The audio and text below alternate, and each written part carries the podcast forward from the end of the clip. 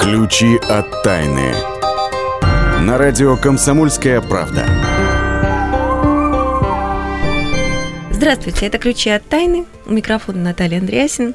И сегодня мы с вами будем обсуждать исследования ученых, которые лично меня повергло в шок. А, дело в том, что судя по этому исследованию, маменькины сынки зарабатывают больше и живут дольше. Вот такая тема а, стала предметом нашего сегодняшнего разговора. Нашего я имею в виду моего коллегу, соведущего и а, заведующего отделом науки комсомольской правды Ярослава Карабатова. Здравствуйте. Родительский дом, начало, начало, и к жизни моей надежный причал. Слав, ну, вот как бы понятно, родительский дом, начало uh-huh. начал, в жизни моей надежный причал и все такое, но всегда считалось, что чем раньше мужчина, мальчик, юноша покидает этот самый родительский дом, тем лучше для него, тем успешнее он будет по жизни, не цепляясь за мамкин подол. А что получается, что благодаря новому исследованию ученых все наоборот? Ну да, родительский дом оказался вещью гораздо более важной для э, последующей карьеры и для а, ощущения счастья в, в преклонном возрасте, чем мы раньше думали. Потому что, ну, а, вот если э, привести исследование совсем недавнее, а, среди представителей поколения миллениума. Ну, это те, кто родился после 80-го года, 1980-го. Угу. Вот их спрашивали, значит, «А, что вы видите, вот цель, цель вашей жизни? Вот они говорили, 75% значит, заработать много денег, и ты решишь все свои проблемы. Значит, вторая, и вторая э, большая группа – это где-то 50% людей, которые говорили, что залог счастья – это стать знаменитым, это слава, стремление к славе. Оказалось, ничего подобного – а, что вот ничего подобного? То есть ни это деньги, никак ни не влияет на то, как ты будешь ощущать себя в возрасте э, подведения итогов. Допустим, когда тебе будет там 60, 70 лет, 80 и так далее. Никак не влияет. Ни слава, ни деньги не принесут не абсолютно. счастья. Значит, да. смотри, что делали. Угу. Исследование, кстати, уникальное, ему больше 75 лет. То есть его начали вообще по, саде горохи. Такого второго нету. А, в истории человечества. А, проводила его Гарвардская школа, а, Гарвардская медицинская школа. Они отобрали две группы ребят, Значит, детей э, из преуспевающих семей – это 268 второкурсников Гарвардского университета. Угу. А вторая группа, ну, чтобы было понятно, а, был срез общества и верха, и низы. Значит, это во вторую группу входили 456 школьников из самых неблагополучных семей Бостона. Угу на протяжении вот этих 75 лет к ним каждые два года приезжали ученые, они заполняли огромные анкеты, делали всевозможные медицинские анализы и, в общем, обследовали, обследовали все аспекты жизни абсолютно и пришли к, к совершенно парадоксальным выводам. Так. Что ни интеллект, ни связи, не, э, не так, так не влияют на э, карьеру не социальный статус получается. Не социальный да? статус. Угу. Как вот внимание, они вводят новый, э, новое понятие теплота отношений. Так. Это теплота семейных отношений, э, теплота дружеских отношений и так далее. А, потому что, э, ну вот смотри, из этих э, там 700 с чем-то детей, да, э, некоторые добились поразительных успехов. Угу. Один из, из обеих них, групп. Из обеих групп, да. И верхи, и низы. Да. Угу. А, там один из них стал президентом э, Соединенных Штатов Америки, это Джон Кеннеди. Ну, он умер, поэтому его имя уже э, можно разглашать, да. Там четыре человека баллотировались в Сенат, ну и так далее. Там врачи, адвокаты и так далее. Люди, которые поднялись э, на вершину социальной лестницы. И были наоборот, те, люди из благополучной группы, вот этого 256, которые наоборот спустились в самые низы. То есть вот перемешивались и полнота картины объективность исследований совершенно полная. И в бедной, и в богатой группе одни и те же результаты. Так вот, оказывается, для того, чтобы достичь э, больших успехов, нужно, а, первое, а, теплые отношения с мамой. Угу. Допустим, вот среди тех, кто ну вот как мы называем маменькины сынки, мы сказали в начале, и, а можем говорить не маменькины, а просто заботливые сыновья, да, которые э, очень в тесных, нежных отношениях с мамой. Так вот, они зарабатывали в год на 87 тысяч долларов больше, чем те э, дети, у которых отношения с, э, с родителями были, ну, скажем, более Натянутые. формальными. Ага. Ничего себе. Да. Второй момент. Интеллект тоже не влияет э, так сильно на заработки, как мы думали, потому что вот они а, э, значит, э, приводят такие цифры. Мужчины с коэффициентом IQ выше 150, но это очень высокий интеллект. Умный, умный, Ну, я не знаю, там Ага. Александр Друзь, да, ну, если вот перевести на российские какие-то реалии, да, Да-да-да. А, и люди, у которых э, чей IQ, ну, где-то 110-115, ну, это просто, ну, хорошая норма, да. Вот разницы в, макси- в максимальных доходах нет вообще никакой. Зато громадная разница а, в доходах в зависимости от того, насколько ты тесно общаешься со своими друзьями, там, с членами семьи, с братьями, сестрами и так далее и тому подобное. Казалось бы, при чем Да. здесь это? Вот на пике э, финансовой активности, э, ну, это где-то порядка 55-60 лет, они в такой возраст приводят. Вот те, кто делал ставку на связь с близкими, зарабатывали на 141 тысячу долларов в год больше. Потрясающе. Значит, Казалось бы, наоборот, это общение должно от- отнимать у тебя время, которое ты можешь потратить на то, чтобы заработать лишний доллар и копеечку. А оказывается, все наоборот, да? Да. Я, честно говоря, когда все это прочитал, немножко расстроился, потому что я папа, да, мне хотелось, чтобы в этом э, исследовании что-то хорошее о папах сказали, а вот э, я никак не повлияю на то, как э, мои дети будут зарабатывать в будущем, в отличие от моей, от моей жены. Вот, но оказалось, что есть приятная, э, приятная информация и для пап, потому что э, вот дружеские отношения с папами, вот взаимная привязанность, гарантирует, что во взрослой жизни ребенок будет гораздо меньше подвержен депрессиям, ну, вот, допустим, в переходный период, когда ему стукнет, вот моему сыну.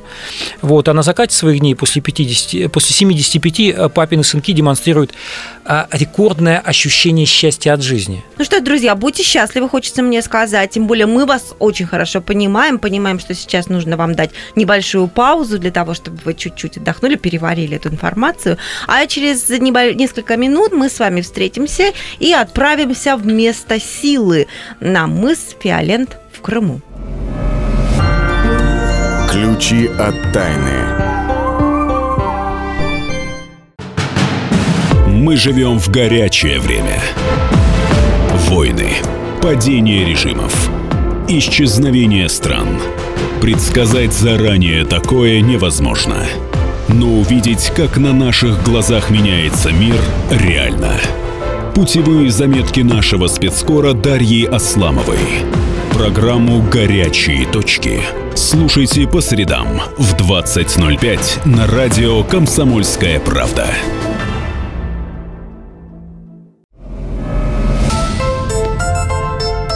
Ключи от тайны. На радио «Комсомольская правда».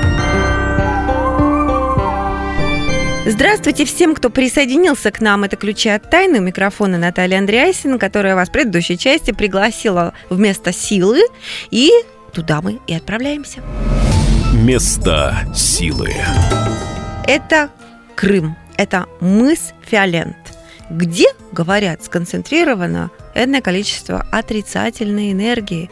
Зачем же туда ехать, спросите вы? А вот об этом мы узнаем у Ксении Колесовой, которая много лет исследует места силы и все-все про них знает. Ксения, здравствуйте. Добрый день, уважаемые радиослушатели, добрый день, Наталья.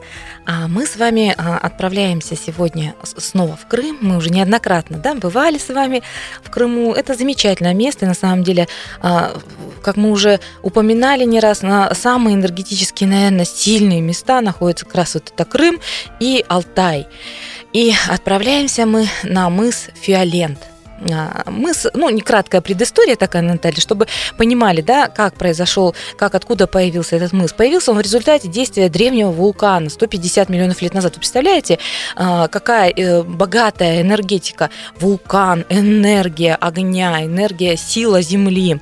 И а, поэтому Фиолен состоит из вулканических пород и окаменевших потоков лавы. И за миллионы лет море сильно разрушило древний вулкан, и поверхность его покрылась таким известняком, э, в котором изредка встречаются такие вкрапления минералов. Поэтому очень красивый такой пляж э, здесь, это яшмовый пляж называется, очень красивый э, песочек такой.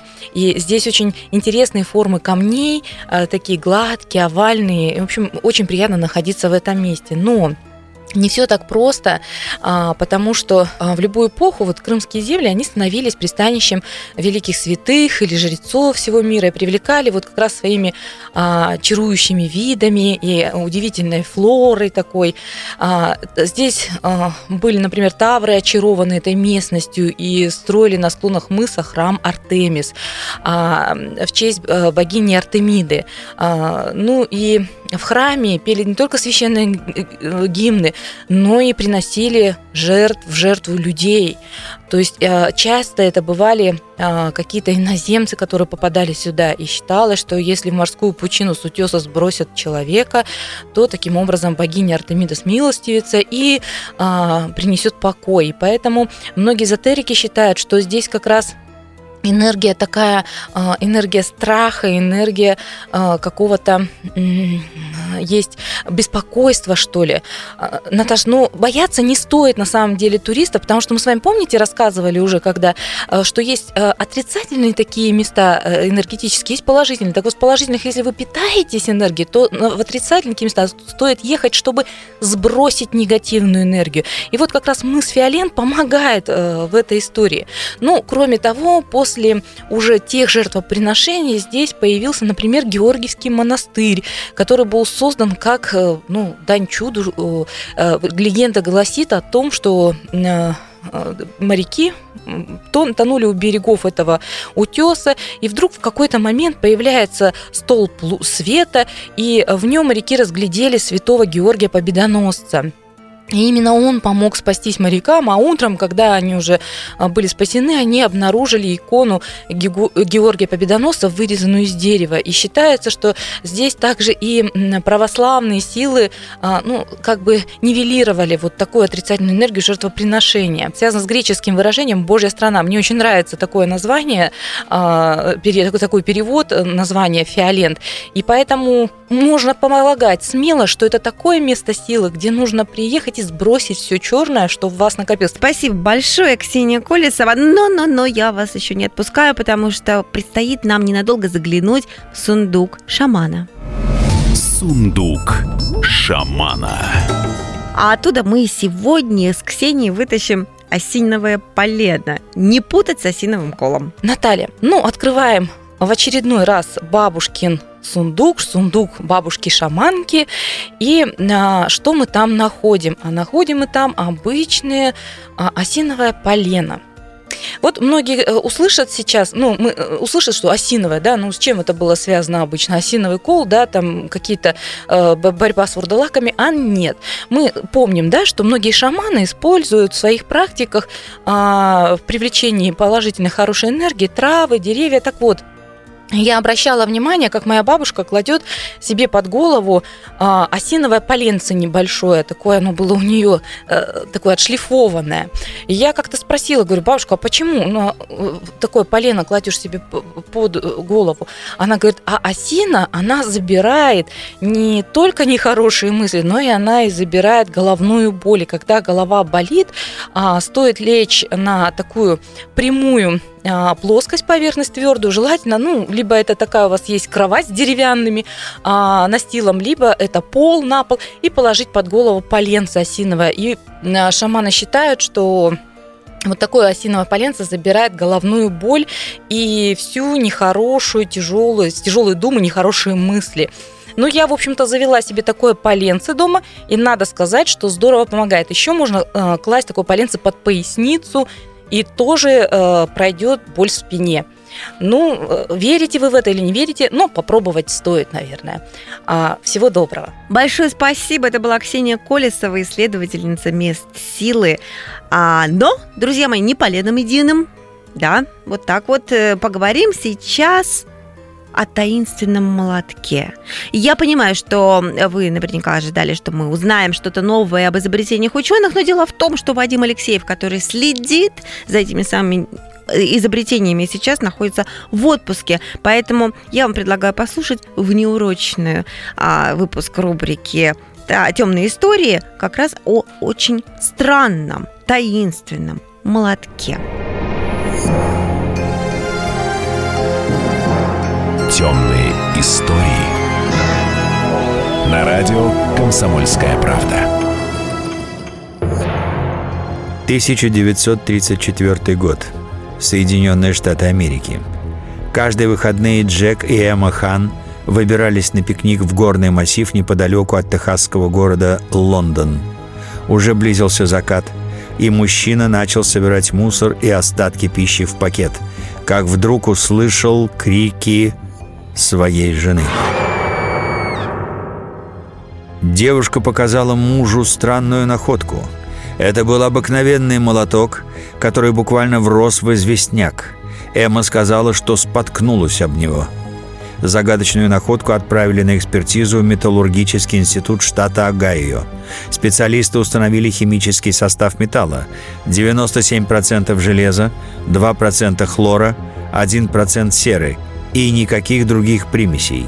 Эксперты также установили примерный возраст горной породы – около 140 миллионов лет. Поразительно, но в металле не нашли даже следов углерода, тогда как в сплавах железа он присутствует всегда.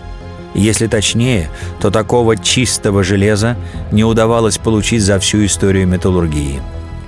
Ученые из Американского музея ископаемых древностей определили – что таинственная находка относится к раннему меловому периоду. Это от 140 до 65 миллионов лет назад.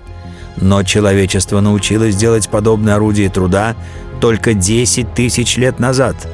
В том же 1934 году, когда исследователи извлекали загадочный молоток из каменной глыбы, его сильно повредили. Однако за прошедшие 80 лет на поврежденных участках металла признаков коррозии не появилось. Любопытная деталь.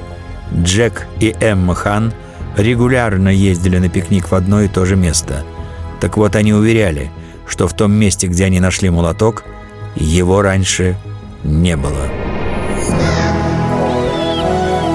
Темные истории.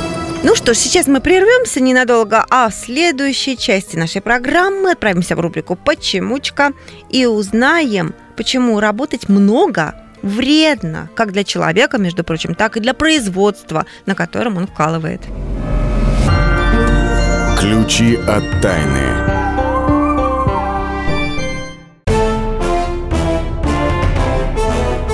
Товарищи солдаты и офицеры российской армии. Полковник Баронец разрешает обратиться. Звоните и задавайте накопившиеся вопросы. Угроза НАТО, жилье для военнослужащих и перевооружение России. Обо всем этом Виктор Баронец знает лучше других. Программу «Военный ревю» слушайте по будням с 5 вечера по московскому времени.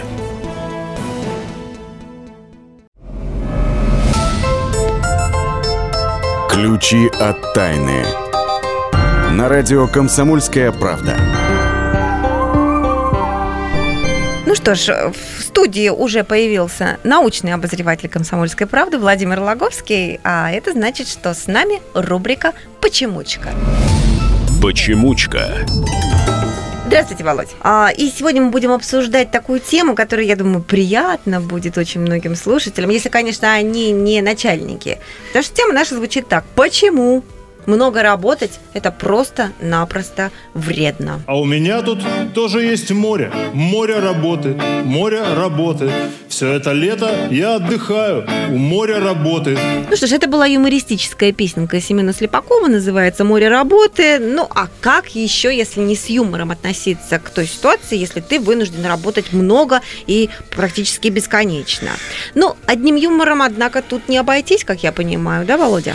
Можно, естественно, без юмора. Очень серьезно, как в свое время относились э, к, к этой проблеме э, наши, наши предки, которые придумали пословицу «от работы кони дохнут». Э, по сути, справедливость этой работы вот подтвердили американские и датские ученые, которые работают на Национальное бюро экономических исследований. Это американское бюро. Вот они вдруг зачем-то, э, может быть, грант какой получили, э, вдруг стали выяснять, как влияет э, трудовой энтузиазм на здоровье. Обследовали датские фирмы. Примерно данные они брали примерно за 10 лет. И причем... Не, не просто фирмы, наверное, Нет, не да? Просто, конечно. А они, они брали успешные фирмы, угу. в которых, э, из, о, о которых было известно, что производительность труда в них неуклонно растет. Потому что, а, собственно, росла количество э, продукции, которые производили эти фирмы, э, они ее отправляли на экспорт. Вот экспортные заказы растут, вот, количество продукции то, то, тоже растет, производительность все больше и больше, значит, все глубже эти работники работают, производительность труда там, там повышается. И так. Вот, ну вот, а в то же время, значит, они посмотрели, а как, э, что с этими раз, работниками происходит в то время, как они обеспечивают рост производственных показателей. И что же? И выяснилось, что болеют они, и чем выше производительность труда, тем количество болезней, естественно, выше. Вот ученые уверяют, каждые 10% прироста объема производства Э, увеличивает число инфарктов и инсультов на 15%. Бррр. А риск впасть в тяжелую депрессию возрастает примерно на 3%. Объясните э, логику. Я не понимаю. Если человек хорошо ударно поработал, как это у нас всегда говорили, мы славно поработаем и славно отдохнем, ударно поработал, и тут вот такие показатели растут, он же должен, наоборот, подпитываться положительными эмоциями, как а депрессия, Володя. А, приведу а, еще одну русскую пословицу. Я их тут собрал э, по, по теме. Смотрю, От работы не будешь богат, а будешь гарбат. Э, вот еще, еще такая пословица. Я подозреваю, что в детстве ваша любимая сказка была про Емелю. Я, а ну-ка, Саня, езжайте сами. Ну как кто же, кто же это, кто же, кто же такое забудет? Сейчас, значит, объясню. Э, значит, э, в трудовом энтузиазме есть оптимум. И, и это выяснили австралийские ученые.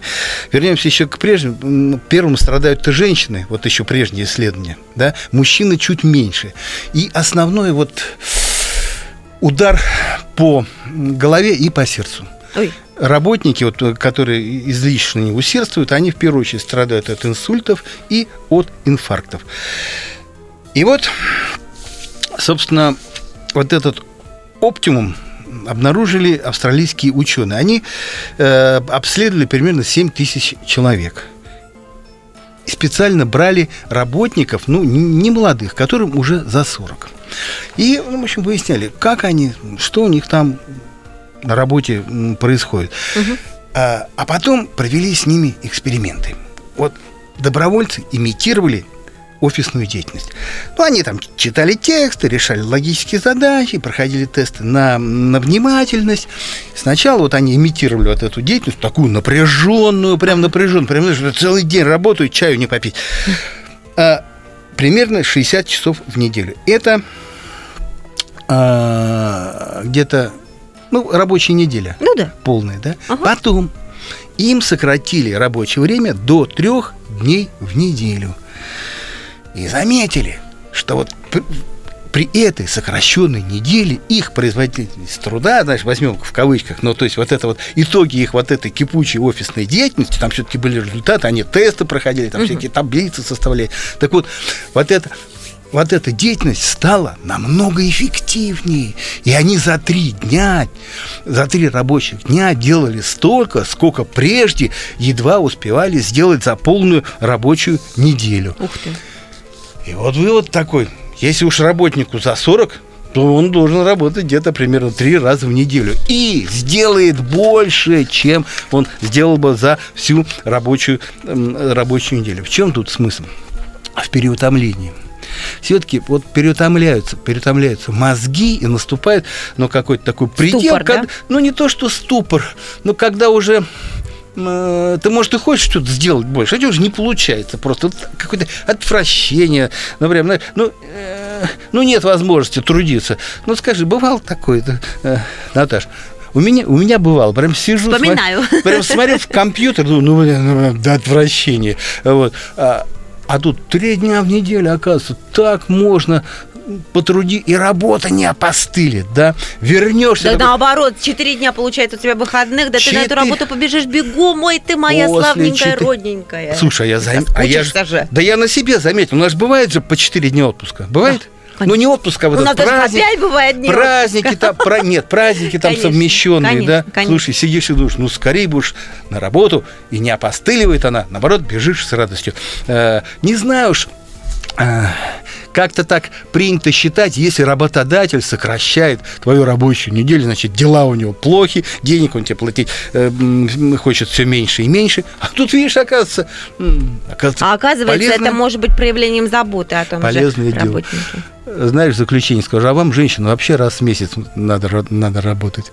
Э, тут тоже такое исследование было, это уже немецкие ученые, что раз в месяц у женщин мозг увеличивается примерно на 2%.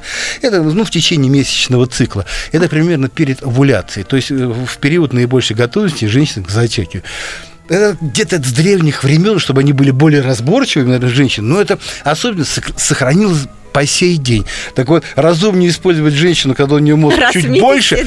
Кстати, чем тест, тесты показывают, что примерно вот на 2% растет ее э, интеллект так может быть вот, ну, скажем, день до того, этот день, и, и вот следующий, три, ну, ладно, три раза в месяц, и вы, женщина, чудеса будете творить, горы умственные работы перелопачивать. Это был Владимир Логовский, наш научный обозреватель, с невероятно интересной информацией. Он прямо из студии отправляется отдыхать, ему уже заказан лимузин с горячим кофе на ночь. Ну, а нашим слушателям мы желаем не перетруждаться, чтобы работа вам всегда приносила радость. А сейчас с чувством, с толком, расслабленно Слушайте нашу рубрику «Темные истории» про таинственное исчезновение изобретателя Луи Пренса, который снял первый в мире кинофильм.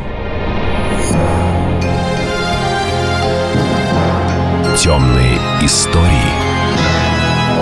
На радио «Комсомольская правда».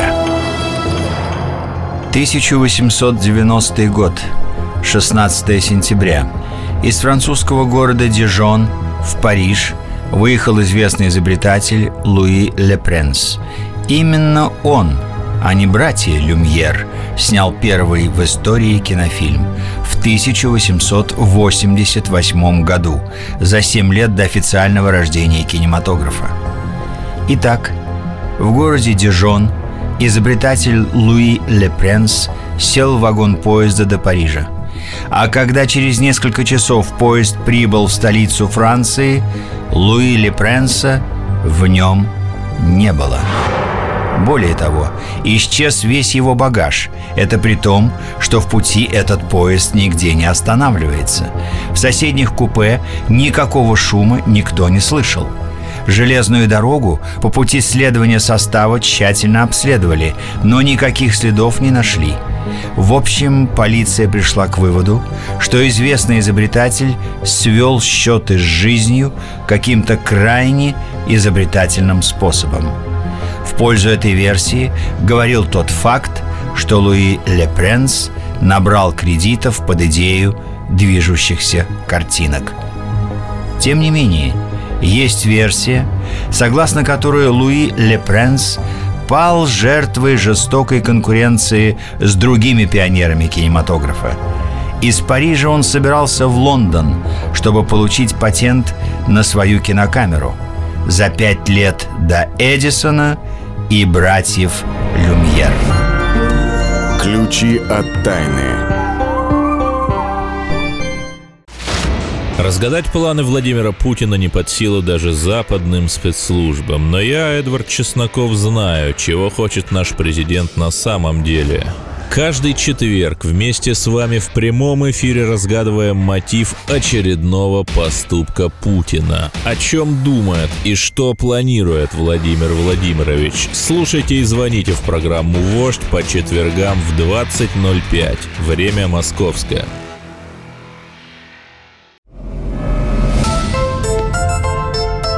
Ключи от тайны. На радио «Комсомольская правда». Друзья, мы добрались до нашей осенней рубрики «Наука из холодильника». Наука из холодильника. Как мы договорились несколько выпусков назад, мы в ней будем с вами говорить о каких-то новых, очень полезных качествах овощей, фруктов, а, которые ждут нас на прилавках, и тех свойств, о которых мы еще буквально до недавнего времени не знали, потому что ученые вот только-только открыли, например, в арбузе. Так, внимание, сейчас будет новость такая интимно, интимно-арбузная.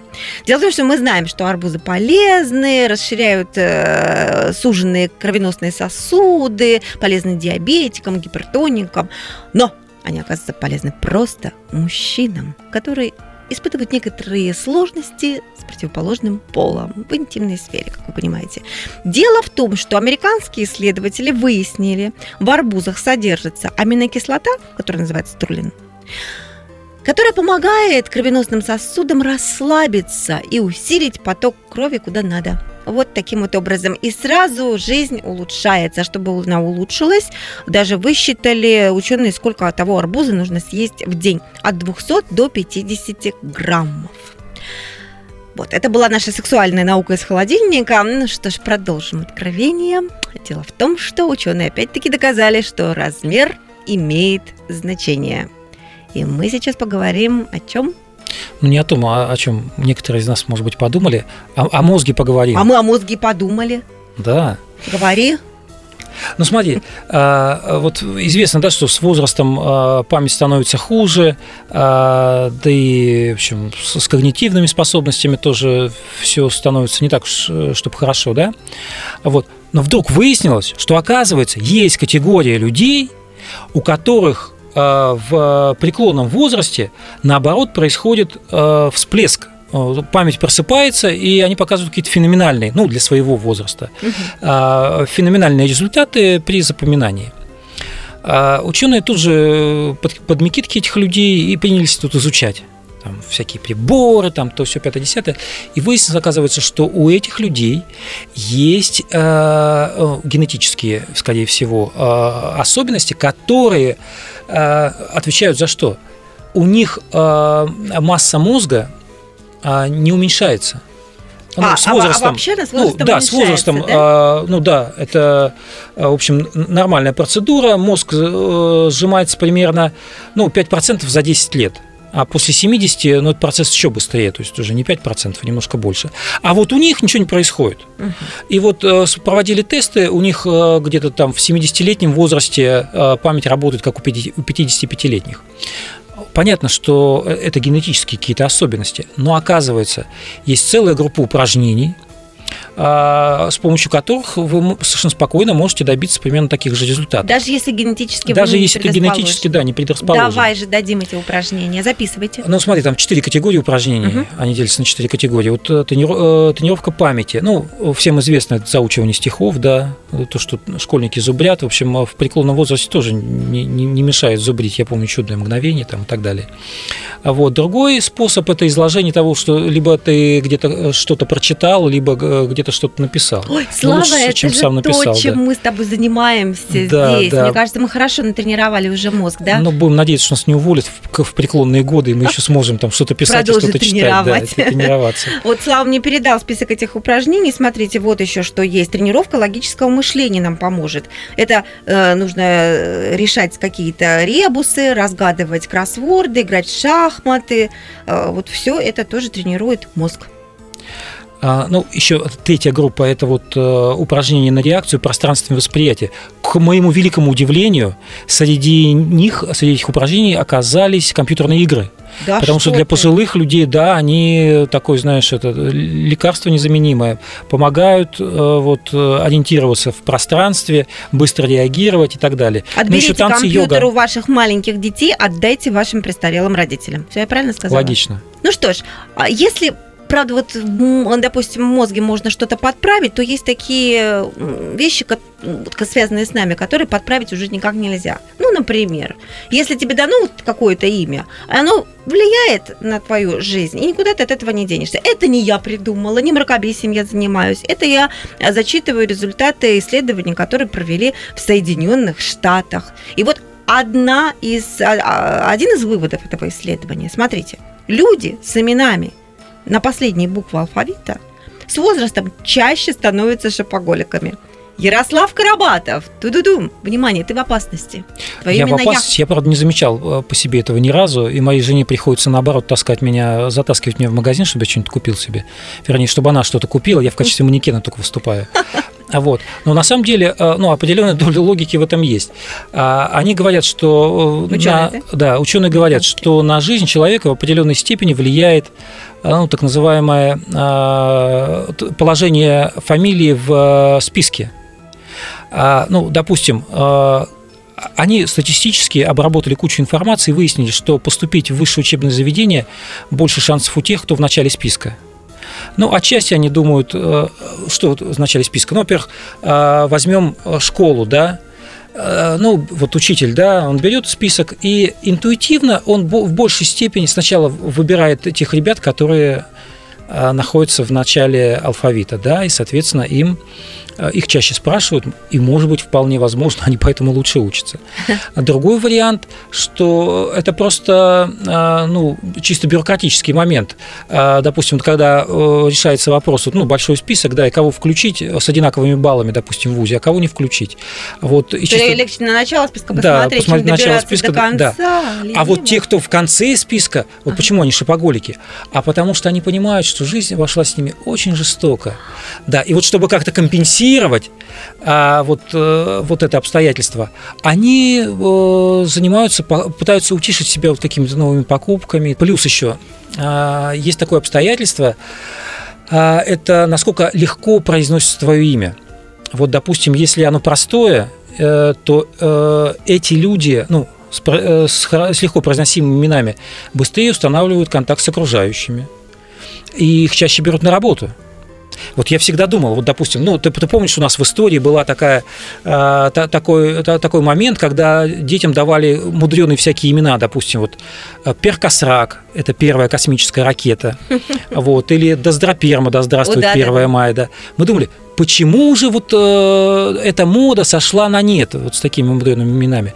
Оказывается, имена-то были нормальные, просто этим ребятам было сложно найти контакт с окружающими и хорошую работу. Правда Да, и, и выговаривать, знаешь, да проще Конечно. уволить эту доздроперму. Кстати, еще любопытный момент. Тут немецкие ученые уже, они не стали зацикливаться на именах, они до фамилии добрались. И выяснили, оказывается, что э, вот у человека э, с фамилией, допустим, Кайзер, ну это там император по, по бусурманскому ихнему, вот, он, э, как правило, добивается больших успехов в жизни, чем человек по фамилии Кох, это повар. Вот, соответственно, если у вас фамилия Королев, мы, кстати, знаем одного Королева, который добрался до космических высот, До небес. а Сергей Павлович, да. Да, Поэтому да. вполне, вполне возможно, а, вот э, это исследование имеет вполне э, э, научную основу под собой. Здорово, очень-очень даже интересно. Ну, а, давайте сейчас мы окунемся несколько в прошлое, и это будет наша рубрика «Раскопки недели». Раскопки недели. В Кабардино-Балкарии, говорят, нашли захоронение длинноголовых людей. О, ты знаешь, каждый раз, когда находят длинноголовых э, людей, говорят, это инопланетяне. На самом деле ничего подобного. Просто это в те времена, ну вот когда жили сарма- сарматы? Ага. сарматы, ну это где-то там, ну не знаю, там 300-400 лет там, э, нашей эры, там чуть-чуть подальше, да, была мода просто такая. А вот им казалось, что так люди э, симпатичнее выглядят, вот, или это вот принадлежность э, к, к определенной вот элитной э, касте. И Но специально это, на самом деле, вытягивали головы. Да, да. Вот, Ой, ну, у нас, у нас мода, допустим, вот на, на силиконовые груди, да. Вот по этой логике вот наши далекие потомки, которые раскопают там захоронение женщины с силиконовыми, подумают, инопланетянка, наверное. Но мы с вами знаем, что она совсем не инопланетянка. Хорошо, вернемся к нам, к современным людям. А, ученые открыли, выяснили, что ужин после 7 часов вечера увеличивает риск сердечного приступа. Там простое объяснение. Дело в том, что а, когда человек спит, у него а, давление понижается где-то процентов на 10, да? А, артериальное и сердечное, угу. и организм тогда отдыхает, ну, нагрузка меньше. А вот если ты поел э, перед тем, как лечь спать, то э, наоборот, э, у каждого, ну, где-то четвертого участника исследования давление не снижалось. И, соответственно, организм продолжал ночью во время отдыха функционировать в, в рабочем режиме, да, и, и, соответственно, не отдыхал. Ну, и, соответственно, смертность выше и так далее, и так далее. Поэтому врачи рекомендуют рекомендуют вот на основании этого исследования ужинать не э, позднее, чем за 2 часа до э, отхода ко сну. Вот, потому что это очень негативно влияет на биологические ритмы, выбрасывает гормоны стресса, ну, как, там, для переваривания пищи они нужны отчасти, вот, но еще и э, лишняя нагрузка для организма. Ну, еще немного о еде. Ведь давно замечено, что посетители ресторанов едят, под, когда они едят под медленную, классическую, приятную музыку, они делают это так неспешно, с удовольствием. Так ученые выяснили, что они усваивают пищу лучше и не набирают вес при этом, если музыка вот такая вот хорошая, правильная. Ну, кроме того, конечно, им приятно, они возвращаются в это место снова. Так вот, польские ученые изучали правильное влияние музыки на нас с вами и подобрали классические композиции, которые вот подходят, собственно, для еды. А, и один из правильных авторов, так сказать, для ужина – это Томазо Альбинуни, венецианский композитор, жил он в 17 веке. И вы сейчас узнаете эту музыку, потому что на эту музыку уже придуманы слова, и Сара Брайтон уже в нашем веке спела песню пробуждения, ту песню, которую мы знаем mm-hmm. по словам «За нами следуют тени», эти странные слуги времени. В нашем э, варианте ее поет Басков, но мы с вами сейчас будем слушать оригинал, то, то есть Сару Брайтон, «Адажио». Альбинуни. Так что здорового вам ужина и вообще здоровой недели. А мы с вами прощаемся. Ярослав Карабатов. И Наталья Андреасин. Счастливо. До свидания.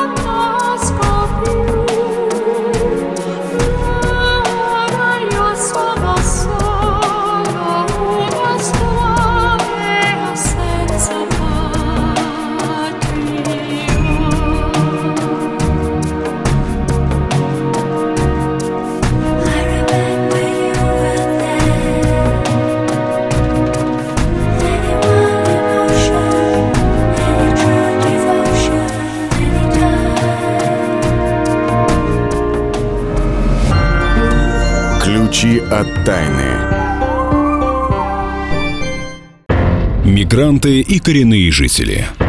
Исконно русская и пришлая. Культурные конфликты и столкновения менталитетов. Пресловутый НАЦ-вопрос встает между нами все чаще и острее – Ставим его ребром на радио «Комсомольская правда». Программу «Национальный вопрос» слушайте каждую пятницу после восьми вечера по московскому времени.